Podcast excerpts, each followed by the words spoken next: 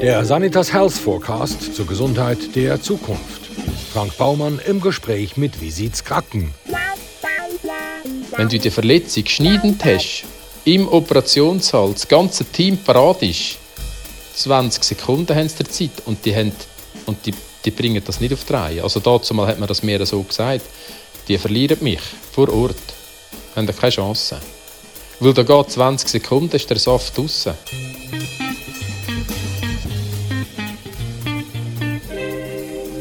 draussen. Wisitz-Kracken ist Landwirt und Viehzüchter und Urner und Enthusiast.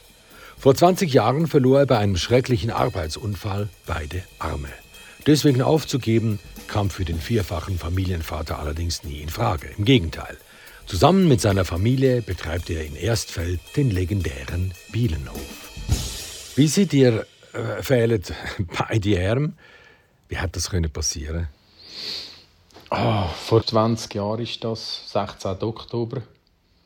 Es ist ein Südwind gegangen, Föhnlage. Also eigentlich ist es richtig cooles Wetter bei uns, wenn man die Herbstföter sammeln Das kann man schon so sagen. Es war ja wirklich der letzte Tag, wo wir Herbstföter sammeln Und nur noch für uns allein. Also eigentlich ist die Anspannung nicht so groß dass man das nicht schafft oder nicht auf die Reihe bringt.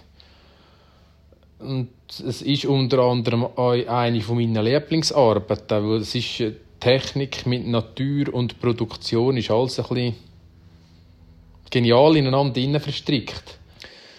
Und in dieser Zeit hat eigentlich die Mutter die letzte Parzelle parat gemacht zum äh, Siloballen pressen. Die ist am weitesten weg vom Betrieb, sind rund etwa 5 Kilometer. Siloballen, das sind die weißen Runden.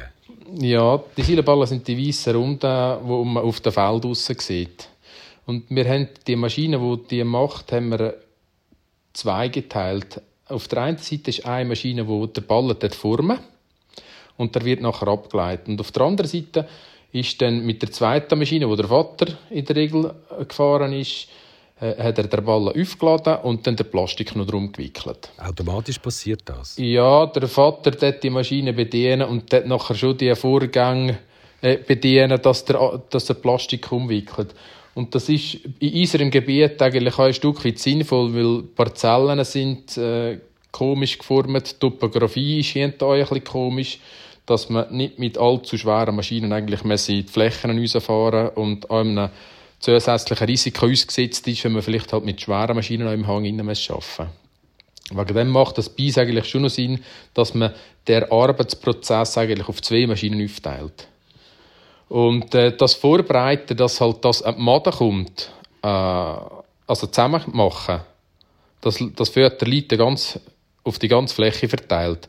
Dann gibt es da die schlangenförmigen Maden, wo man die Fötter zusammenführen parat machen, dass man eigentlich mit der Presse arbeiten kann. Das hat die Mütter erledigt in der letzten Parzelle, wo ich meinem Vater eigentlich eben bei der, auf dem Hof bei der Kühe war, wo wir die gemulchen haben und gefüttert haben. Und ich bin ein bisschen früher abgefahren als der Vater, weil ja zuerst müssen ja die ersten Ballen gepresst werden, bevor er davon wickeln kann. Äh, er ist auch noch vom Nachbür am Moment aufgehalten worden und hat gerade noch kurz einen Schwatz gehabt, wie der Sommer war und dass wir jetzt eigentlich dann fertig sind, den letzten Arbeitseinsatz haben. Als ich auf das Feld gefahren bin, war die Mutter fertig und ist dort dann weggefahren, weil sie die Arbeit von der Madenmacher erledigt hat. Ich habe dann sofort mit Pressen angefangen und die Maschine hat seit dem Nachsommer, also im August, August haben wir dann eine Revision gehabt und seitdem hat immer wieder etwas nicht funktioniert. Und zwar hat die Balle nicht gebunden. Die wird gebunden mit einem Netz wird drumherum gemacht und das wird dann äh, automatisch gestartet und abgestellt. Und die Automatikfunktion hat einfach an einem Ort einen Haken gehabt. Wir haben uns das natürlich schon vorgenommen, dass wir da an dem auf den Grund gehen. Aber einfach mit in der Saison haben wir nicht nur eine Reparatur oder eine, eine Revision machen.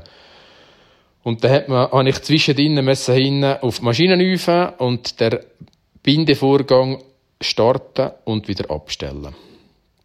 Und das war mein Fehler, den ich gemacht habe, dass ich das während der laufenden Maschine gemacht habe.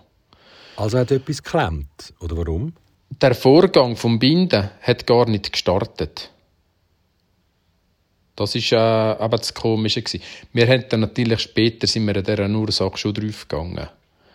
Und grundsätzlich ist es an der Stromversorgung gelegen. Das ist ein Stecker, der Wackelkontakt hatte, der 2,95 Franken gekostet hat. Ist aber nicht wahr. Mal, es war nur ein Wackelkontakt. Darum ist, das sind immer so die Schwierigkeiten, wenn man Wackelkontakt hat, dass man es halt findet.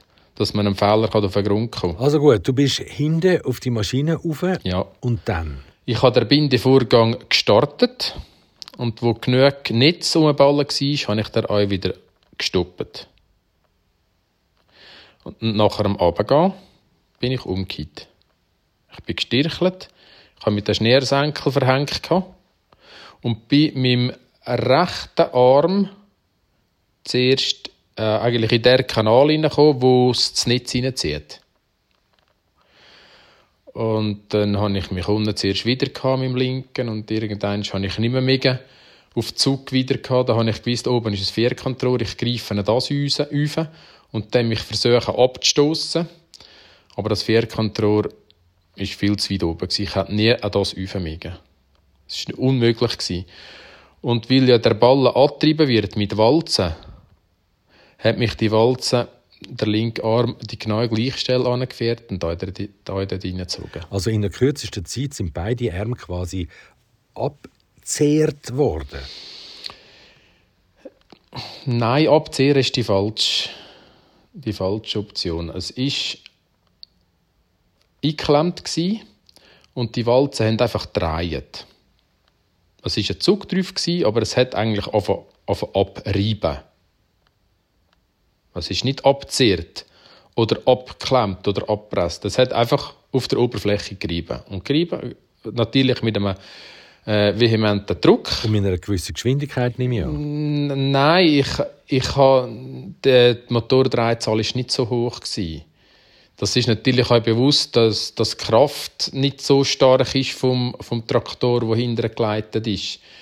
Es ist einfach permanent eine, eine Reibung und das hat dann halt auf, auf ja, Haut und Gewebe abreiben und irgendwann ist halt nie mehr um. Das muss ja ein satanischer Schmerz sein. Nein, ich hatte keine Schmerzen. Also wenn ich jetzt mit einem Spitzmesser in Finger geschnitten habe, hat mir das mehr wehgetan. In, in dem ganzen Bewegungskampf, den ich ja hatte, habe ich einig, wo ich mit dem linken Arm noch nicht drin war, ich habe den rechten wieder rausgebracht, bis ans Handgelenk hinein. Und äh, wenn ich dann, das war ganz am Anfang, wenn ich dann der nur durch das Handgelenk auch noch vorbeigebracht hat, die Kraft hat einfach gefehlt. Und in dem Moment mobilisierst du alles. Wenn ich dort die Kraft hatte, für das Handgelenk zu befreien, wenn, aber eben mit, mit dem Wenn und Hätte und Täte, das nützt mich jetzt auch nicht. Aber gleich, wenn das gewesen wäre, ich hatte keine Knochen, ich hatte keine Schärfung, nichts gehabt. Und ich glaube, das ist der Start der Verletzung ist wahrscheinlich äh, langsam gewesen. Und nachher ist da wahrscheinlich genug Adrenalin herum, dass ich das gar nicht mehr gemerkt habe. Wie schlimm es ist.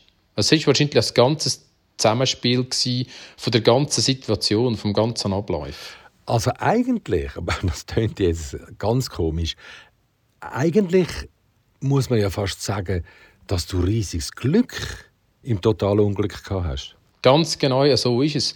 Weil die Verletzung, wenn man, das haben sie mir im Unispital schon gesagt, dass wenn du die Verletzung schneidend hast, im Operationssaal, das ganze Team parat ist, 20 Sekunden haben sie Zeit und die, haben, und die, die bringen das nicht auf die Reihe. Also dazu mal hat man das mir so gesagt, die verlieren mich vor Ort, haben keine Chance.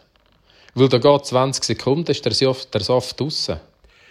Es ist eine Zeit gegangen, bis Hilfe kam. Das muss ein fürchterlicher Kampf sein, in dem du da gesteckt hast. Mm.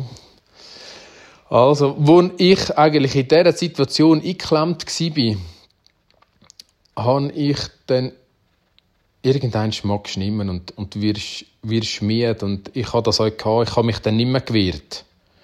Und dann habe ich aber eine Hoffnungsschimmer gekehrt ich habe gehört, der zweite Traktor vom Vater anfahren. Und der Vater hat sofort gesehen, dass etwas nicht stimmt, weil die Hüben war offen von der Maschine und hat mich nicht auf dem Traktor gesehen. Also ist er sofort hergekommen, hat mich dort so gefunden und hat gefragt, wie was muss ich machen? Und ich habe gesagt, jetzt möchte ich für Ihren Traktor sofort den Kraftschluss abstellen und nachher den ersten Hebel gegen Vieren drücken, dass die Kamera aufgeht, dass der Druck weggeht. Und dann musst du den Kraftschluss wieder anlassen, kurz, dass die Ballen rausgeht und dann bin ich frei. Äh, das mit dem, mit dem Frei war so, der linke Arm hat mir am Ellbogen ausgezerrt. Das habe ich nicht checken. Das habe ich dann gesehen, als ich aufgestanden bin.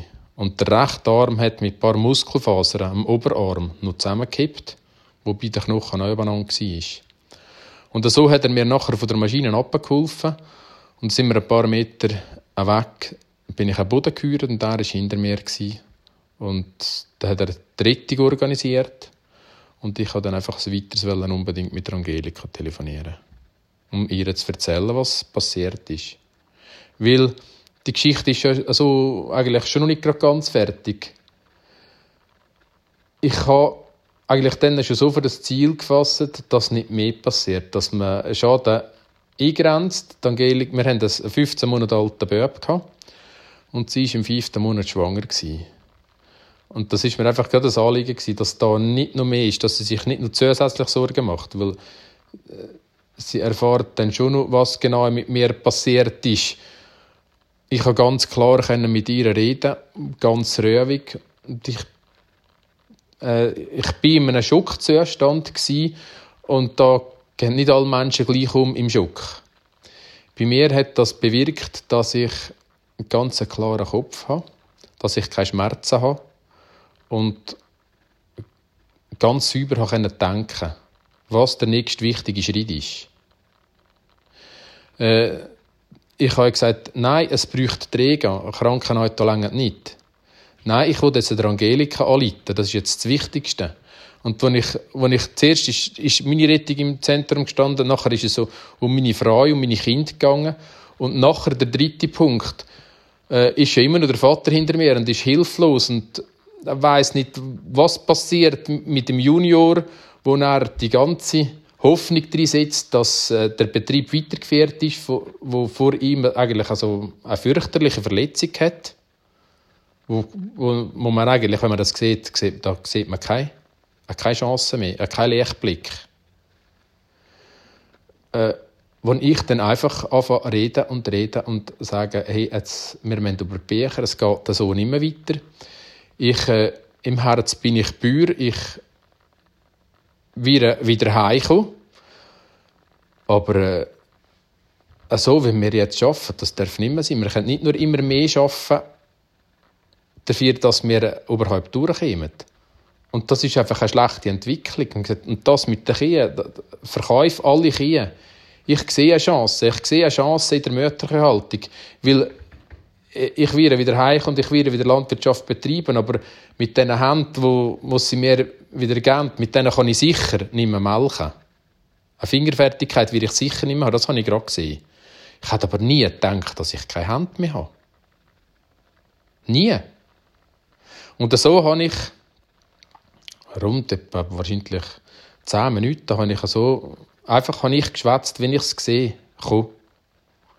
Und der Vater hat einfach gelost und hat Angst gehabt, dass ich nicht irgendwie auf das Million mache oder einfach halt äh, viel Blut verlieren oder ja, dass es einfach dann halt das Dritte ganz spät kommt.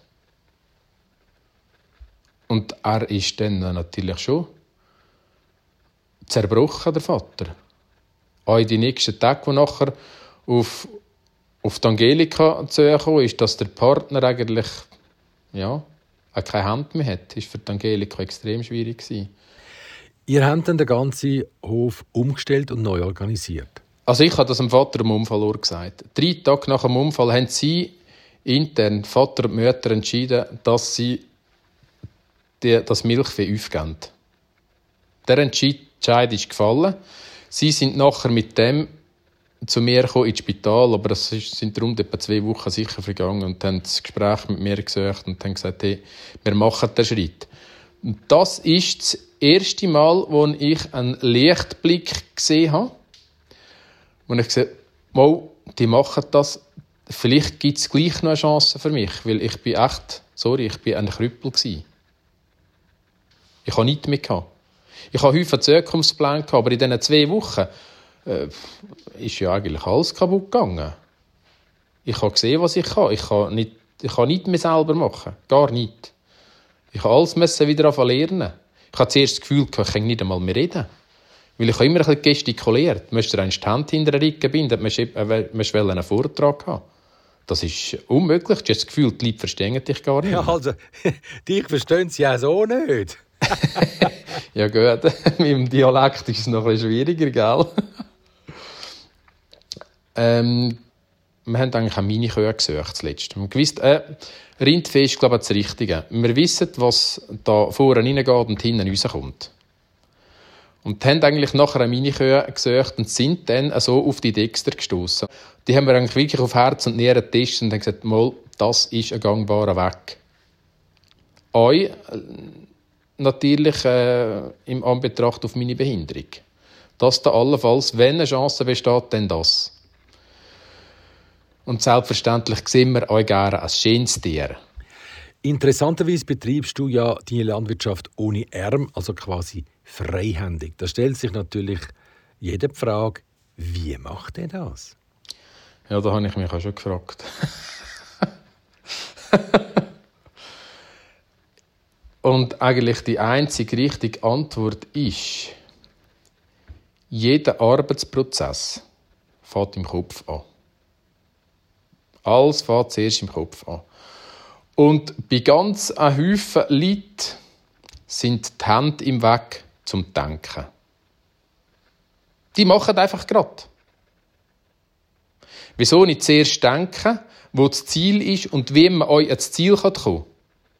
Es kann ja sein, dass man effizienter ins Ziel kommt ohne Hand. Ja, aber die Maschine muss ja bedienen. So einfach ist es dann gleich nicht, oder? ich versuche im Arbeitsprozess alle Handarbeiten auszuschalten, weil mit allen Maschinen kann ich eben fahren. Ich hatte ja schon das Vergnügen, gehabt, mit dir Auto zu fahren. Wobei, Vergnügen ist eigentlich die falsche Formulierung, weil neben dir im Auto zu sitzen, das ist mehr so eine Art Nahtoderfahrung. ich meine, Innerschweizer und Auto, das ist ja mal das eine. Aber wie sieht es Kraken und Auto? Da ist Base-Jumping im Lutherbrunnental ein Gruß aus der Küche dagegen, das muss das schon sagen. Was hat eigentlich das Strassenverkehrsamt gemeint, wo du gesagt hast, grüezi miteinander, ich fahre jetzt nur noch mit den Füßen? Äh, sie haben ja das gewusst, dass das machbar ist. Und, du hast äh, das Lenkrad am Boden? Ja, das ist eine Scheibe am Boden, die einen Knopf drauf hat und mit der kannst du wunderbar mit dem linken Fuß kannst du auf dem Knopf deine Runden drehen. Komisch ist dann, wenn man vielleicht zum Auto angeht. Und dann schauen sie einem vielleicht schon an und dann sehen sie, jetzt steigt er ins Auto und äh, ist es das ein links gesteuertes Auto? Ist es so neben neben der steuert? Ja, und wenn da halt niemand drin ist, ja, das gibt dahinter schon jemanden, das Buckel macht und reinschaut, wie jetzt das geht. Du hast gesagt, du machst alles mit dem Kopf, du brauchst eigentlich gar keine Hände. Das ist jetzt allerdings, wenn man zum Beispiel aufs WC muss, schon mal ein bisschen schwieriger. Ja, das geht natürlich im Kopf nicht. Aufs WC gehen, das ist ja so eine Sache. Das grobe Geschäft kann man eigentlich planen. also ich habe das so im Griff, dass ich das wirklich eigentlich am Morgen erledige, wenn ich noch äh, meine Gewohnten um mich herum habe und eigentlich im Haus bin. Äh, das andere, das kleine Geschäft, ist halt wirklich, hat andere Faktoren. Es hat Faktoren zu tun mit Schweizer, das mit der Jahreszeit, mit Kaffee trinken und so weiter. Und es kann sein, dass es alle halbe Stunde trinkt, unter Umständen. Es kann aber auch sein, wenn ich dann das vielleicht ein bisschen sehe, oh, heute wird es schwierig, mit auf das WC zu gehen, dann kann ich einfach nicht mehr trinken. Weil äh, wegen einem Tag lang nicht trinken ist noch niemand verdurstet. Also ich kenne die Situation natürlich auch sehr gut. Du musst dringend aufs WC. Ähm, es hat aber nie einen Eis und du denkst, ah, jetzt, vielleicht kann ich es noch durchheben irgendwie. Ah, ich, wo ich, wo ich äh, die Boosterimpfung machen uh da habe ich auch unbedingt dringend aufs WC. Dann habe ich mir so überlegt, im Spital, vielleicht haben sie da kein WC. und äh, bin dann immer noch weitergefahren, über, über Land. Und dachte also jetzt vielleicht da kann ich mal anhalten. Und, ah, es ist immer mühsamer geworden. Ich dachte, ich halte das gar nicht aus. Und dann hat es, ähm, in dem Ort, wo das Spital ist, hat es äh, ähm, so ein Industriegelände gehabt. Es war schon dunkel am Abend. Ich bin dann hineingefahren dort, ganz säuferlich hinten. Es ist zuerst noch Skiwerfer angegangen. Dann bin ich hinten, wo es keine Skiwerfer mehr hatte. Das war so ein eine, eine Rampe, relativ, ja, eine Rampe einfach. Und dann bin ich dort ausgestiegen, oh, die Hosen aufgemacht, habe angefangen zu bisschen. Und in dem Moment, wo ich wirklich ein, ein unglaubliches Gefühl von der Erleichterung verspüre, realisiere ich, oh. wie hinter mir mein Auto wegrollt. es war nicht auf dem Weg. Jetzt habe ich also quasi Verrichten der Dinge dem Auto hinterher hopsen. Im Schnee rein noch, habe ich irgendwie an der Reling gehabt, jetzt bin ich also das Zeug durchgeliefert. Und dann habe ich, habe ich nicht mal die Handbremse ziehen, weil zwei Mineralwasserfläschchen dort direkt drauf waren. Dann bin ich vorne runtergedacht, bin auf die Fußbremse und habe angehalten und bin also wirklich von oben bis unten klitschen. Dann bin ich ins Spital gegangen. Ähm, und dann habe ich schaurig geniert. Also habe ich wirklich ausgesehen wie einer, der gebaden ist. Und dann sagt der Securitas, der dort am Empfang war, sagt er, äh, Sie kommen wegen der Covid-Impfung, gell? Sie, äh, hören Sie, Sie sind noch ein bisschen früh, dürfen Sie doch da absitzen und einen Moment warten. Oder können Sie noch rasch eine Angstspeisung machen, da ist es Also gut, jetzt bist du unterwegs und du musst dringend aufs WC. Und bist alleine. Und dann? Was machst du dann? Wenn ich unterwegs bin und ja, dann muss ich halt dringend. Also in der Regel kann man es ja wirklich immer verklemmen. Es geht einfach. Aber wenn es dann halt wirklich nach dem Verklemmen und dem Verklemmen und dem Verklemmen nicht mehr geht, dann fängt man an zu schwitzen. Aber inzwischen denke ich mir das auch nicht mehr, nicht mehr an. Es gibt Situationen, wo es blöd ist, aber äh, ich muss mich ja nicht schämen, für das jemanden zu fragen. Es ist für mich unangenehm und für die Person ist es auch unangenehm, wenn ich frage. Eigentlich sind, und, äh, es ist nicht so, dass die Hilfe jemand nicht dort anbieten. Es ist einfach eine gewisse Hemmschwelle rum. Äh, aber gute Adressen sind zum Beispiel Altersheim oder also wenn man derige Sachen anfährt, dann hat man auch Personal, wo weniger mehr mit dem. Und sonst habe ich dich auch schon gefragt, als ich bei Unbekannten war, äh, ich habe gesagt, ja, hast du Kind? Weil, wenn jemand ein Kind hat, ist er schon mit dieser Situation konfrontiert gewesen. Und die stellen sich einfach nicht so blöd an. Ja, es ist halt schon so. Je unverkrampfter wir mit der Situation umgehen, desto einfacher ist es auch für uns. Ja, auf jeden Fall. Also, es ist ja so einfach, stehst vor der Person an, dann hat sie den Hosenladen und die Hose auf den Dreistich und nachher kann sie alles abziehen. Nachher geht sie dir uns und ich hocken an. So einfach ist es eigentlich. Eigentlich sieht, sieht ja nie jemand etwas. Du, über was wir jetzt noch gar nicht geredet haben, das ist ja deine Frau, die Angelika. Wie hat denn sie reagiert, wo du ihr vom Unfallort aus angerufen hast?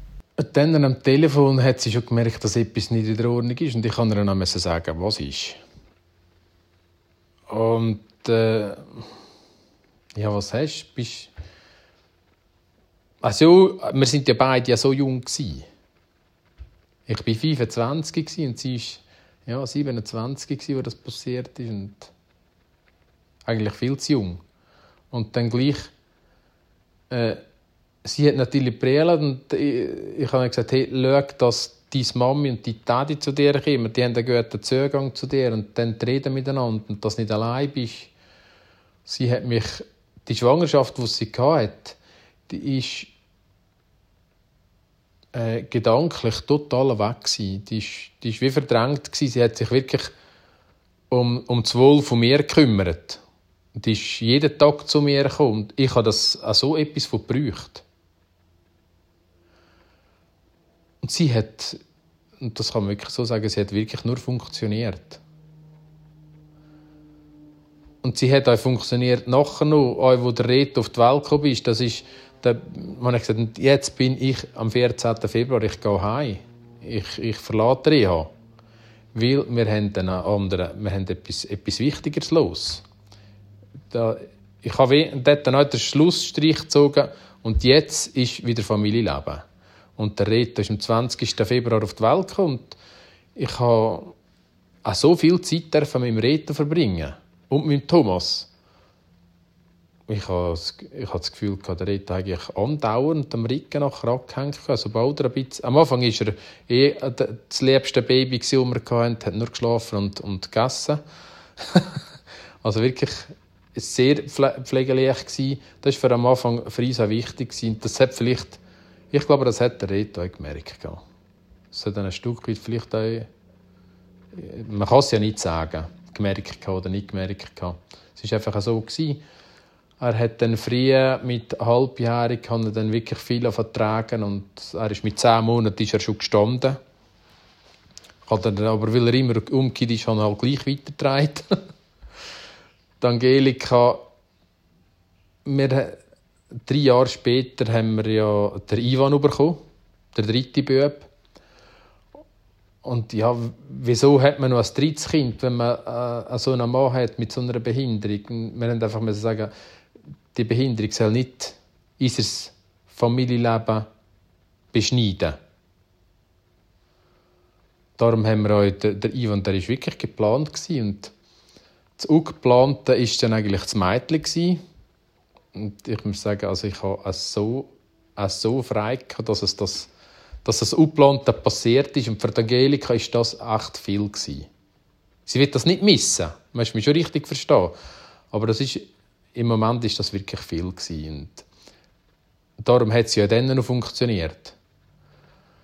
Aber es hat dort schon die Zwischenfälle gehabt, wo sie ein Rückenproblem hat. Sie hat Bandscheiben verwitscht und ja, das war recht heftig, wo es einfach halt der Körper gesagt hat, jetzt nicht mehr. Wahrscheinlich ist es, ist es so gewesen. und sie hat heute noch mehr, mehr mit dem Ganzen an sich. Ich habe ja gar, ich habe gar kein anderes Leben mehr. Sie hat vielleicht mit dem mehr, weil sie zwischen ihnen immer wieder Tag hat, wo sie mit dem vielleicht weniger konfrontiert ist als ich. Wenn sie ihren Weg geht, wenn sie geht arbeiten oder, oder wenn ich auswärts bin, mich anders organisieren, dann hat sie in dem Moment eigentlich keinen Beschneidungspunkt mit mir. Und äh, sieht sie vielleicht eigentlich, wie es könnte sein. Bis ich dann wieder rum bin und äh, oh, jetzt muss ich dann wieder, äh, muss ich dann wieder anlegen, jetzt muss ich dann wieder aufs WC helfen, jetzt muss ich dann wieder das Essen verschneiden. Äh, es sind immer kleine Sequenzen, aber weil sie immer wiederkehrend sind und eigentlich kein Ende haben, ohne mit meinem Tod. Es ist aber auch ein ganz grosses Zeichen von Respekt und, und Freundschaft. Oh ja. Das ist ja unbeschreiblich. Das, das, ist, ja, das ist ja so das ist eine riesige Liebeserklärung und ich weiß gar nicht, wenn ich das zurückgeben kann. Ja, gehen wir einfach nicht auf die Nerven. ja, das ist einfach zu sagen. Ich bin ein bisschen kurlig. Du, wie geht eigentlich der Körper mit dieser schweren Beeinträchtigung um? Ich habe ein, äh, ein grösseres Risiko, einen Unfall zu machen. Das habe ich. Also wenn du umkippst, dann du auf die Nase. Ich habe schon eine Rippe gebrochen, weil ich umkippe. Ich habe schon das Knie verdrehen aber es sind ja so, andere Leute haben das auch. Aber ich habe gleich das Gefühl, in letzter Zeit hat sich jetzt das ein bisschen eingependelt. Ich habe gemerkt vom Job her, welche Sachen als gar nicht gut sind für den Körper. Und die habe ich ein bisschen anders organisiert. Ich habe zum Beispiel davor zu Föter habe ich äh, mit den Beinen zu geschaut. Seitwärts ein Druck auf das Knie. Und das ist natürlich gar nicht gut. Und das habe ich jetzt anders organisiert. Da habe ich einen Rasentraktor, der Flüge hat, und dann kann ich mit dem das hoch schauen. Ist ja ideal. Ja, weißt, ich frage, weil du ja mal gesagt hast, also alt werden wirst du sicher nicht. Ja, ich glaube noch, ich glaube noch dass, dass ich nicht alt werde. Ich muss auch nicht. Ich bin erfüllt und wenn es dann so weit ist, dass dass es dann passiert, bin ich auch parat. Jetzt sag mal, woher kommt eigentlich dein Enthusiasmus? Du bist so wahnsinnig positiv eingestellt. Ist das genetisch bedingt? Oder bist du immer schon so ein positives Kerlchen gewesen? Wie erklärst du dir das? Also, ja, ich glaube, ja. Ich, ich habe natürlich eine ganz schwere Kindheit gehabt. Ich habe drei Schwestern und zwei Cousinen. Nein, ich hatte, es schön und wir haben als Kind haben wir schon gelernt, an der Arbeit auch frei zu haben. Weil Arbeit ist nicht etwas, wo man zwischen der, zwischen der Freizeit macht. Ich habe das Gefühl, dass Arbeit fast die Bereicherung und, und, Freizeit kann sein kann. Der Job muss frei machen, sonst machst du nicht richtig. Sonst ist es nur ein Zeit abwarten. Und doch im Leben ist man ja eigentlich relativ lang im Arbeitsprozess und wenn man das nicht gerne macht, dann äh, hat man noch nicht die Lüne, die man haben Das ist ja so. Weil die Tage, wo, die Arbeitstage, die verfliegen ja nur so. Ich glaube immer zuerst an das Gute im Mensch. Ich glaube an, an Jesus Christus. Ich glaube an euren Herrgott. Und für das brauche ich ja keinen Beweis. Ich weiß auch nicht, ähm, im Leben, man weiß ja nicht, wieso als man so eingestellt ist. Wahrscheinlich hat es mich im richtigen Moment, gerade das richtige Ereignis, hat bei mir eine Prägung gemacht. Ja, das mit dem Jesus und dem Herrgott, das ist ja mal das eine. Aber vor allem hast du einen Schutzengel gehabt und der heißt Angelika. Ja, auf jeden Fall. Die Engelhafte. Angelika, die Engelhafte heißt es. der Visi zu Kraken.